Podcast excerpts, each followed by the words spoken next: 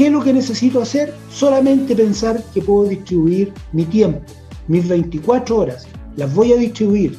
Si estoy trabajando, las voy a distribuir en bloques. Y esos bloques, si tengo que levantarme dos horas más temprano, lo voy a hacer porque es la forma de empezar.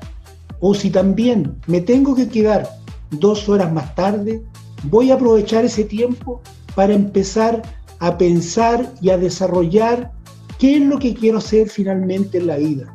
Cuando empiezo a pensar y empiezo a darle fuerza a esas fuerzas intangibles del pensamiento, logramos encontrar cosas realmente increíbles porque somos capaces de lograr lo que nosotros realmente queremos hacer en la vida.